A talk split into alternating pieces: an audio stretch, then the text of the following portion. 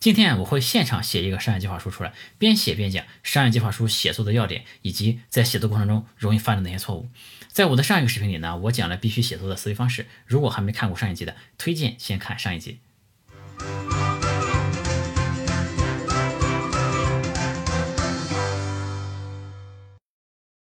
有趣的灵魂聊科技人文，我是李自然。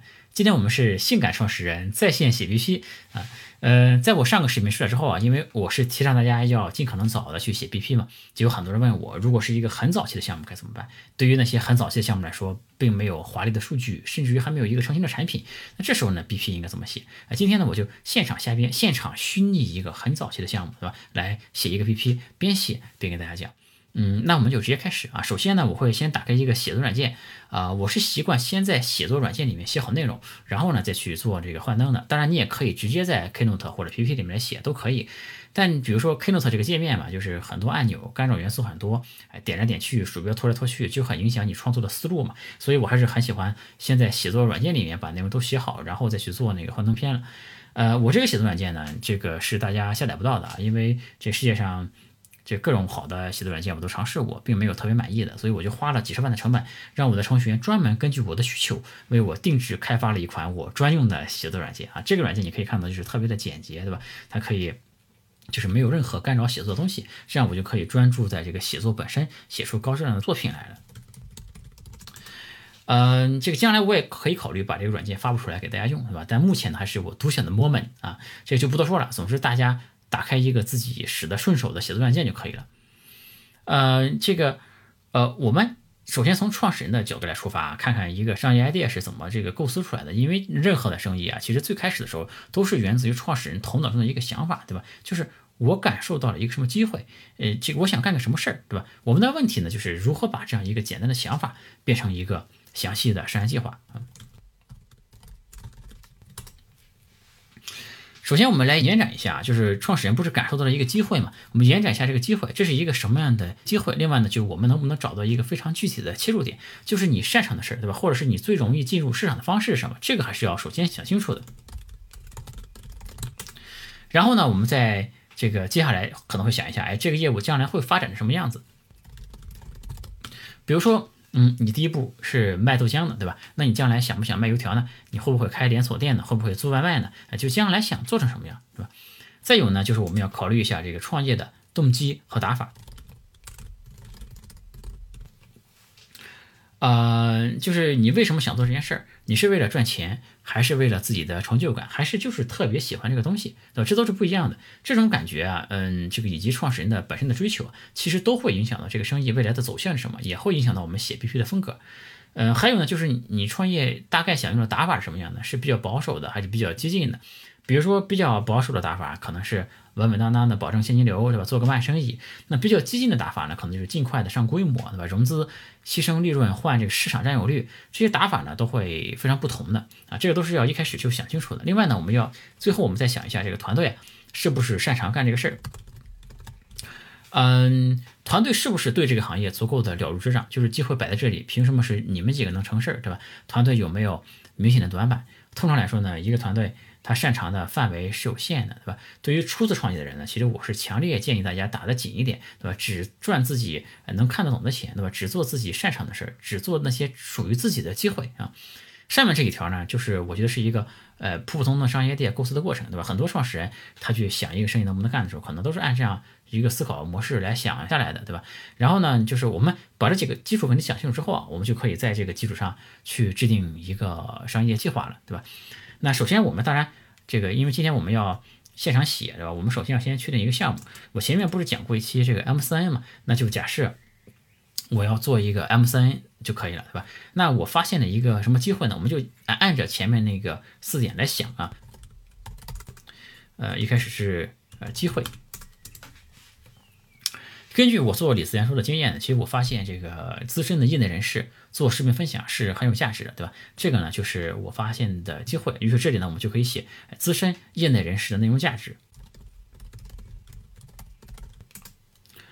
OK，然后我再想一下，嗯，这个我们的切入点是什么？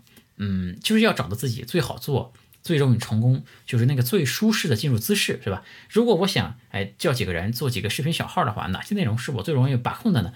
比如说这个切入点，比如说我可以给大家讲这个互联网产品，对吧？再比如说我可以呃这个做一个节目给大家分析商业案例，对吧？哎，再比如呢，呃，这个我可以再生产一部分内容做这个，很多人关心的就是低成本创业，对吧？那这个我培养几个人讲这些东西，我觉得肯定是没什么问题的，对吧？所以说这就是我进入市场的切入点。如果我想做一个 M 三，我会做这几个频道，对我来说是最容易做的。然后呢，我们就再来想一下这个未来会做成什么样啊？嗯，我是觉得我们每个行业啊，都可以找到一个像我这样的人，哎，把行业的一些深度观点带给这关心这个行业的人了。呃，也就是说，每个行业都存在一个头部 K 二的空间，对吧？我们呢，这个将来就要在每一个行业都找到一个像我这样的头部的 K 二，对吧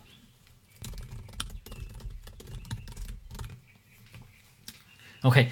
那如果我要做这个事儿的话，我的打法会是什么样的？就我觉得这个打法的话呢，我肯定要自己来把控内容的，因为就是我们如果去签外面的 KOL，我们相对那些其他 MCN，，我们也没什么优势，对吧？所以内容方面呢，我们肯定是找素人，深度参与，哎，自己孵化，大概会用这样的一个打法来做，自己孵化，嗯，然后走的是精品路线，然后这个既然走精品嘛，那规模可能是其次一点的。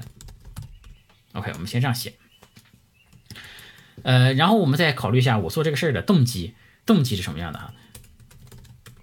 因为我前面也给大家讲过，MCN 这个行业其实天花板不是特别高的，对吧？这个那我比较合理的动机呢，其实是自我实现相关的。假设呢，我想成为中国行业精品视频这个行业的这个行业教父，对吧？当然这句话好像不是很通顺啊，但这个问题不大。我们先理清思路，我们先这样写啊，想成为这个中国。啊，这个行业精品视频的教父，呃，这个好像确实挺奇怪的。没事，我们先想再说啊。呃，然后呢，我们再考虑一下这个团队是否擅长这个事儿啊。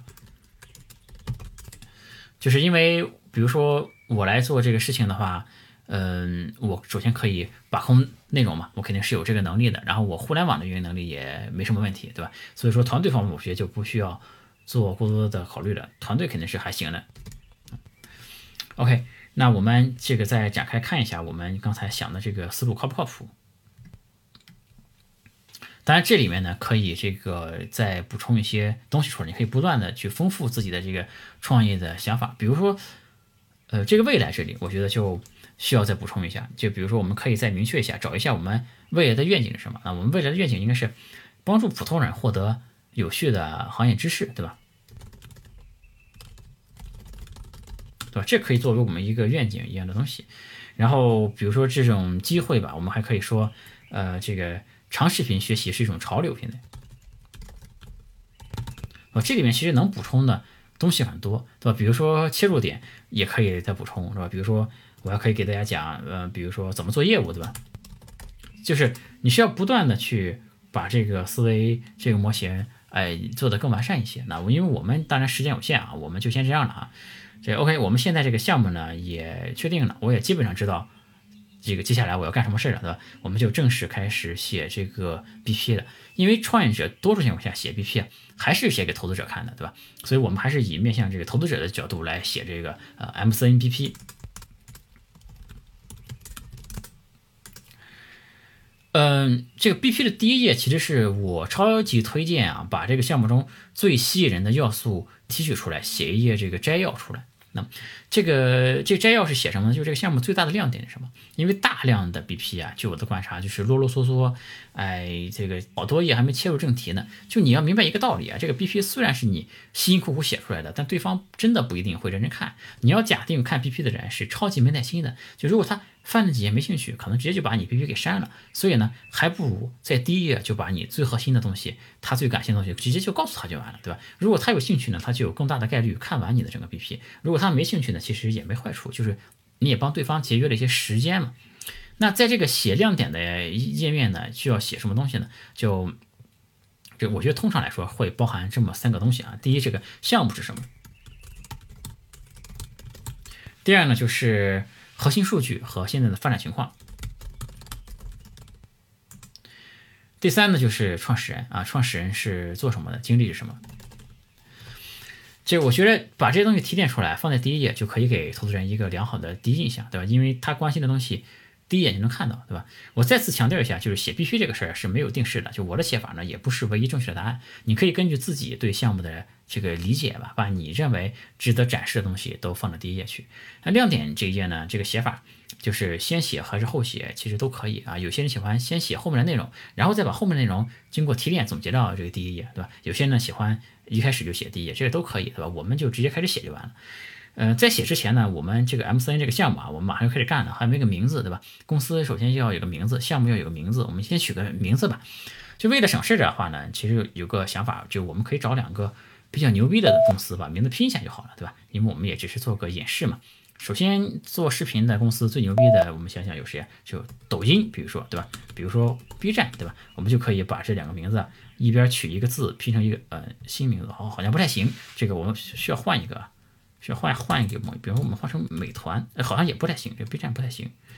这样我们换一个思路啊，这个我们首先这 M 三我们需要找到一群有思想的人，对吧？有思想，思想的英文就 mind，对吧？然后呢，我们再加上一个和视频有关的后缀啊，因为我们要做视频相关的内容嘛。视频相关的后缀有什么呢？这个很容易想到 hub 这个词，对吧？嗯，哎，这个名字不错，Mind Hub，对吧？于是我们项目就名就有了，对吧？然后这个项目是做什么的呢？就是你需要有一个一句话的介绍。这里呢，其实有一个很好用的公式，这公式就是一个先呃以你的特点，这个特点的描述，然后呢再加上一个成功项目。这什么意思啊？就是很多项目呢想用一句话说清楚，其实是比较困难的。但市场上市场上面总会有很多。比较类似的项目嘛，嗯，那这时候你就可以这个举一个大家都听说过的项目，那这样大家就很容易理解了，对吧？再加上一个你的特点来表示你和那个项目之间的差异，这个特点描述呢就可以是地理的，是吧？也可以是年龄的，也可以是其他，就总之是表现你差异化的地方。比如说可以是中国的，对吧？比如说可以是东南亚的，比如说还可以是年轻人的，比如说可以是这个更便宜的，这也可以，对吧？更便宜的，那。然后我们再说这个成功项目啊，这个成功项目是什么呢？就是牛逼的业绩足够出色的项目啊，比如说 YouTube 对吧？比如说抖音对吧？比如说微信，再比如说呃 AirPods 对吧？OK，这样就可以组合一下的。就比如说我们上下组合一下对吧？我要做的项目是中国的 YouTube 对吧？我要做的是东南亚的抖音，年轻人的微信。更便宜的 AirPods，对吧？这样来描述你的项目呢，就有点那味儿了，对吧？比如说，你如果你做的是中国的 YouTube 呢，你就不要说成，哎，我做的是一个 UGC 的视频创造平台，这样大家更难理解，其实，对吧？如果同样，你如果你做的是东南亚的抖音的话，你就不要说我做的是一个分享生活的短视频平台，对吧？这个也不太好理解你做的是什么。如果你做的是年轻人的微信呢，你也不要说我做的是更酷的下一代的聊天软件，对吧？你这样就很费解。但其实呢，现实中啊，很多人介绍自己项目的时候都会这么说，对吧？我建议你呢，还不如就说。找一个对标的软件，加上一个特点描述的词就可以了。那有些创始人呢，可能就觉得这种这个。嗯，公式式的这种说法，某某我的某某，对吧？就它很不准确。我明明做的不是年轻人的微信，我做的是一个更创新的一个东西，对吧？其实我觉得没事儿，就是这呢有点误差没关系，因为它能就是用最快的速度给对方留下一个印象，对吧？留下一个感觉，知道你大概是做什么的，大概做什么方向的，而且呢还暗示你的市场规模，就你对标微信嘛，对吧？这个其实很强烈的暗示你的市场规模是什么。那具体你和微信有什么不一样，你可以到后面再说，对吧？这个所以说我其实是比较建议，这是一种。这个当然可能不是最好的，但是是一种比较容易达到七八十分以上的一种方式吧，就用一个特点描述加上一个成功项目就可以了，你就可以来这样描述自己的项目。那这里其实最常见的这个大坑是什么呢？这个第一个呢，就是在这个特点描述的时候啊，范围太窄了。比如说，如果你说是留学生的什么什么什么，对吧？我前面也说过，这个留学生市场呀，真的不算大。当然，留学生。这个市场是有很多生意啊，很多赚钱生意都可以做，但是这里面呢，只有很少数、很少数，可能是一个 VC 才能看上的规模，对吧？我们再说一个更极端的，如果我做一个围棋爱好者的什么什么的，吧？围棋爱好者的朋友，围棋爱好者的 YouTube，对吧？这个就太小了，因为曾经世界上最好的英文版的围棋视频网站就是我做的，对吧？这养活我一个人还是可以的，但公司化的肯定就不太行。所以说这个太窄的领域，你做到世界第一也没什么意义啊。就是说这个特点描述这个词不能特别的窄。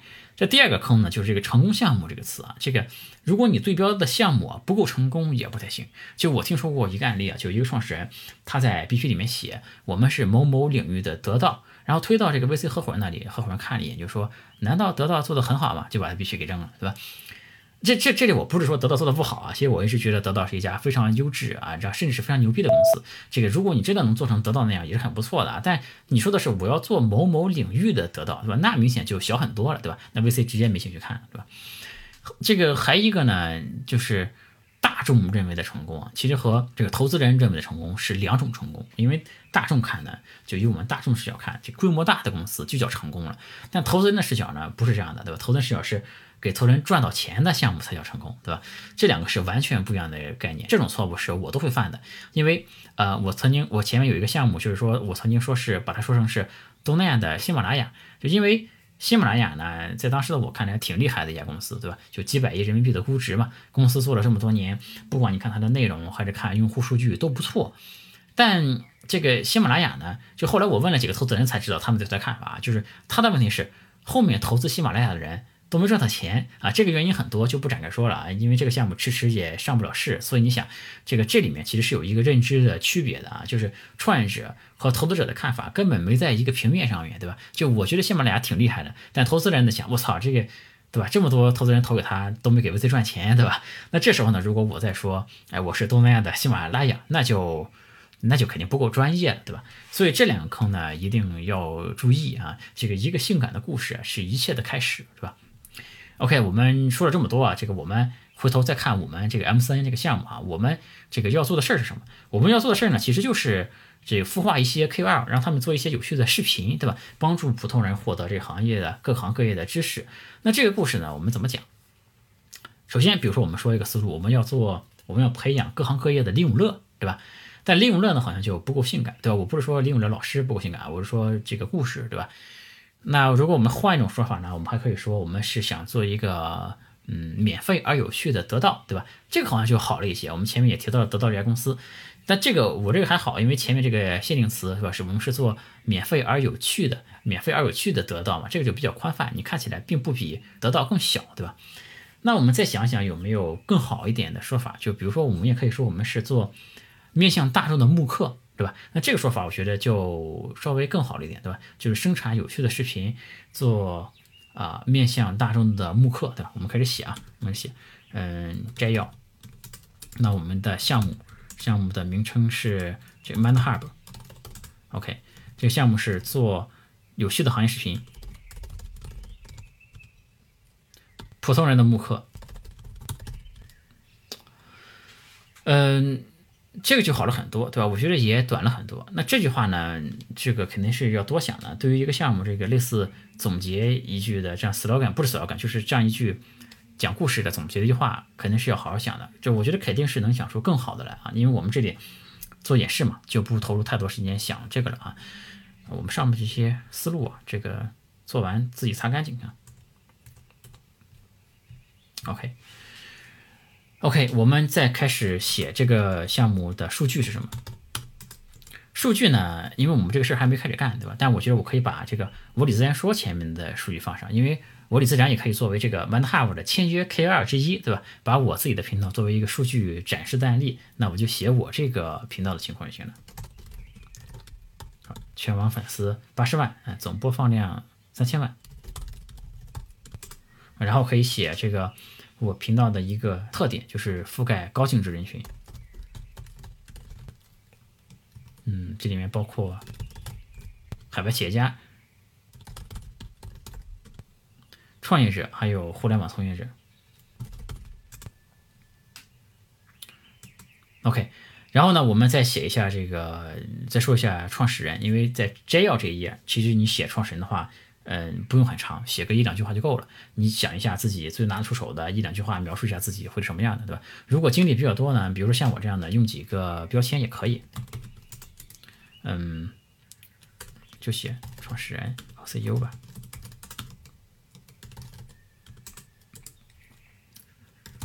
连续创业者，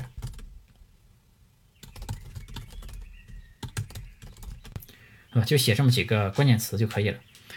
嗯，当然，如果经历不多，那就从你个人的经历里面找出一条最闪光的一句话来，对吧？找一句话总是可以的。那最后呢，其实这里呢也可以展示一点这个这个雄心壮志的东西，对吧？比如说我们前面说的那一句，现在想成为内容行业教父吧？啊，这句话显得有点夸张。哎，我突然想起一个词，一个很老的词，很久都没人用过了，叫大亨，是吧？这个词好像这个。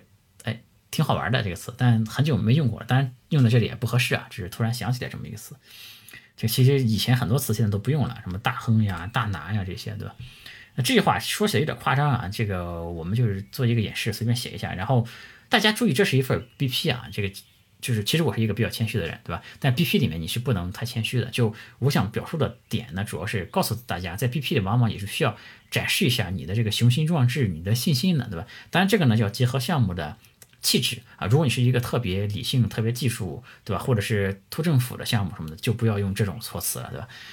那今天这个 BP 教程啊，这个我要说一下，就是其实我不是在教大家怎么写，对吧？因为这种东西是不能教的，因为每个商业都不一样，每个创始人的特质也都不一样。就如果你想看看我是怎么写的，然后就抄一个，对吧？或者想去搞一套 BP 模板一样东西，填一下就能有好 BP 出来，这肯定是不靠谱的，非常不靠谱，对吧？那什么是靠谱的呢？就是。听到我的讲解之后呢，就有了一些新的想法，有了一些新的思维方式，呃，注意到了一些以前没注意到东西，然后呢，自己决定要思考一下。那你最终自己思考出来这些东西呢，才是你能得到的价值，对吧？而不是我写的这个。所以说，今天所谓这个现场写 BP 啊，这思维方式仍然是最重要的。就我这个里面，就我这个里面呢，这个思维方式，嗯，这个是最重要的啊。因为在这个过程中呢，我会说到为什么这么写，对吧？有哪些坑，对吧？这个其次呢，才是这个写作的形式。写作形式是什么意思呢？就是我分了几页，每一页有哪些内容，那这些其实都可以进行调整，对吧？那这里面最不重要的呢，就是我写的这个实际内容，对吧？所以说大家看的我这个视频，主要是看这个思维方式，写作形式呢可以稍微参考一下，实际内容呢大家不要太较这个这个，因为我并不是一个。真正做 MCN 的一个人，对吧？就是给大家想一个，哎，这样的一个案例给大家讲而已。嗯，这个我们下一页要写什么呢？下一页呢，对于我来说，我通常会写这个团队。写团队这个事儿呢，就是对于很多呃写 BP 的人，他不会放在这个位置，因为嗯，很多人会在这个 BP 中间或者中间偏后的位置才开始写团队的事儿，对吧？通常是先写产品，先写市场，再。介绍团队，但是我个人啊，我通常会把团队放在这个呃这个最前面。我通常会把团队放在必须的最前面，因为第一，对于一个生意啊，就是大家最关心的第一个问题，永远是创始人是谁，他是干什么的，这个创始人靠不靠谱，是吧？这个第二呢，你在实际和 VC 聊的时候啊，这个 VC，嗯，他第一句话。也往往是，哎，先介绍一下你的团队吧，对吧？如果你把团队这一页放到后面呢，那如果 VZ 这么说，你可能就要再去翻那页 PPT，那就很麻烦，对吧？翻来翻去。所以说呢，我往往是干脆把团队这一页就放到最前面的位置。那至于究竟要不要这么干，大家自己可以看着办，对吧？那早期项目呢，其实呃，大家往往就是看 CEO 的。其实对于早期项目，往往写 CEO 一个人就够了。CEO 可以着重去写，其他人呢，如果也很强，哎，可以简单的露个脸，但 CEO 一定是占最大篇幅的那个。但如果你是一个 A 轮以后的项目呢，就只写一个 CEO 就不太行。那这时候呢，你可能就要更着重的去展示，呃，你们团队就每个方向上这个对吧，都有一个能独当一面的人才行，就要更加去重视这个团队的完整性了。那这个，嗯，团队的这个人物介绍怎么写呢？其实主要就是写经历了，就我会把一个人物的经历分成这么几个等级，对吧？如果你有一级的经历，就写一级的；没有一级的就写二级的；没有二级的就写三级的，就这样，对吧？在我看来，这个一级的经历啊，就包括什么呢？嗯，就是比如说，第一啊，赚过钱的连续创业者，对吧？因为大家都相信赚过钱的人就很容易再赚钱，对吧？第二呢，比如说呃创业成功的经历，这比如说呃这个做过知名产品，哎做过赚钱的产品，做过用户数很多的产品，这个都算对吧？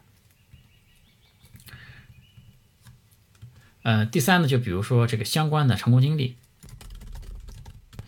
嗯，比如知名科学家去做 AI，对吧？这个就感觉比较靠谱。职业玩家去做这个电竞教学，对吧？就是说，虽然你没有这个项目最直接的经历、最直接的成功经历，对吧？但这个过往的成功经验，是和这个项目本身有非常强的一个相关性啊，这也是不错的。第四呢，就是做过这个大公司的高管，嗯，因为这肯定是大公司能当高管，是选了又选，拔了又拔，才能做到那个位置的，对吧？第五呢，就是。嗯，拿到知名机构的这个拿过知名机构的投资，对吧？这个最好是帮投资人赚过钱的那种，对吧？拿过投资呢，就说明你懂这个创投的这个游戏规则，对吧？大家交流呢就会比较省心了。另外呢，就是前面的投资人，前面拿过投资的话，前面的投资人也会对你做过尽职调查嘛，那其实对你是有一定的背书作用的，对吧？如果你被那些知名机构背景调查过，那说明你这个人基本靠谱，对吧？这个对于投资人来说也受到过同行机构的认可，对吧？所以说上面一些经历呢，在我看来都是非常加分的经历。那再有呢，就是二级经历。二级经历呢，其实就包括一些，比如说相关的从业经历，就你可能不是一个大高管，但是呢，在业内也是一个绝对的专家人物。第二呢，就比如说你有一些失败的创业经历，这个其实对于就是相对于我们的社会氛围来说，创投圈对失败的这个容忍度是更高的。嗯，就是你创业虽然失败过，但是呢，这说明你起码对创业这个事儿有概念，对吧？你经历过，也交过学费，这并不是一个坏事。嗯，第三呢，就是比如说名牌学校毕业的，对吧？这个在名牌学校毕业呢，说明这智商肯定是不差，对吧？而且呢，也是经过选拔的。当然，这个选拔的效果比大公司高管这种这个门槛就低了很多，对吧？那第三级的经历呢，我们这就不写了哈，就是包括比如说。相关的一些从业的年限，比如说你在某行业做了十年，对吧？大概是什么职位，做了什么事儿？就你可能没做出过特别突出的成就，但至少呢是有一个富有经验的人。再有就比如说一些不太相关的成功经历，其实也可以说的。很多年前，在我第一次去融资的时候呢，我的投资人就曾经跟我说：“哎，你拿过电竞冠军这个事儿可以写在 BP 上面。”我还觉得这个事儿都要往 BP 上写嘛。后来知道他们投过好几个高水平的这个电竞选手的，因为就是在人们看来，成功的人总有成功的方法，对吧？以及在这个成功的过程中，你肯定受到了相关的历练嘛。就大家也更倾向于认为，成功过的人更容易再次成功，对吧？所以说。你即便之前有一些成功的经验和你这个项目是完全没关系的，这个也可以写，对吧？这是我对这个呃经历分了这么几级，对吧？那我们就开始。写这个内容啊，就因为这个对我来说其实比较好写，我融资也好几次，因为这个我还是有很多这个一级经历的嘛，挑几个相关的写就可以了。因为这个视频啊是我们完全公开的，对吧？所以我们这个信息就隐藏了啊，就我们这个我这些项目什么就低调一点，就没必要。毕竟这个给投资人吹牛逼比较有意义啊，给这个粉丝吹牛逼就没什么意思，所以我就把我的一些信息就隐藏一下。但总之呢，我是有这个三段创业经历可以往上面写。对吧？这个我作为这个项目的联合创始人和 CEO，然后呢，是我写我前面的几个创业经历。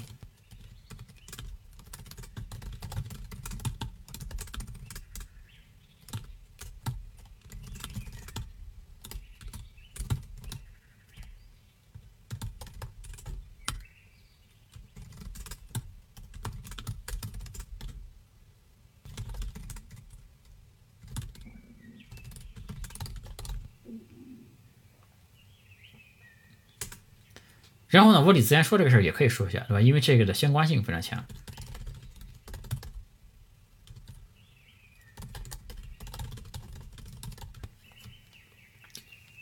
可以，嗯，这个我们前面说了啊，早期项目主要就是突出 CEO 就可以了。这里呢，简要写一下团队成员也可以。呃，这个因为是早期项目，而且我现在确实也没有这个团队成员做这个事儿，对吧？这个如果嫌这页太空呢，其实你可以。呃，有个技巧，就是你可以找几个词烘托一下气氛，都可以，对吧？比如说可以写有经验啊，赚过钱，拿过投资，这些都可以写，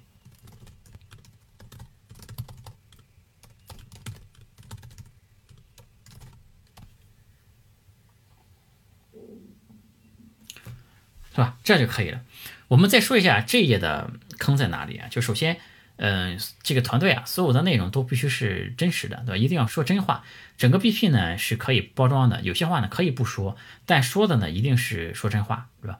嗯，否则将来背景调查也过不了这一关，对吧？其次呢，就是这个太浮夸的一些头衔啊，就比如说一些这个什么什么全球行业协会理事长这样的，对吧？还有什么类似于这个联合国特邀首席顾问这样的，对吧？这种头衔，一看就是比较跑江湖的，对吧？这种就不要说了，对吧？再有呢，就是一个太空泛的用词，比如说这个能力极强，是吧？经验极其丰富，是吧？拓展市场极其擅长，对吧？腰间盘极其突出，我？就这样感觉的。这种词呢不是不可以用啊，但是占的比例不能太高，你不能通篇全是这种词，那就显得就缺乏事实的这个真实感了，对吧？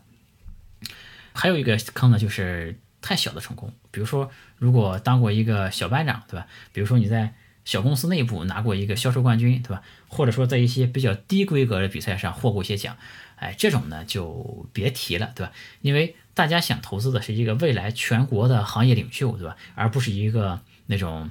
怎么说县区级的冠军选手了，是吧？那我们这一页呢就写完了，对吧？这两页就写完。可能我发现我讲的太细了，这时间过去了这么久，就讲了两页。当然前面我们也要把我们的项目情况说一下啊。这个但是整体内容一共就讲两页，真的有些慢。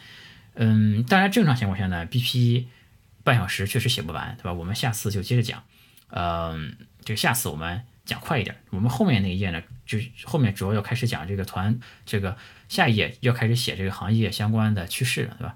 我们争取再用一期视频，把呃现场写必须这个事儿能做完，这个事儿比我预计的时间要长，呃，那我们这期就先写到这里，这里我们看一下这两页我们写的，对吧？这个第一页的介绍内容已经写好了，第二页这个团队的内容也可以了，对吧？我们下期视频从第三页开始写，争取下期视频都讲完。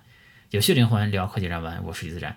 今天在线写 BP 就写到这里，我们下次再见，拜拜。欢迎加我的个人微信李自然五四六零，全拼的李自然，数字五四六零，李自然五四六零。我们有一个社群，大家一起来讨论商业科技互联网。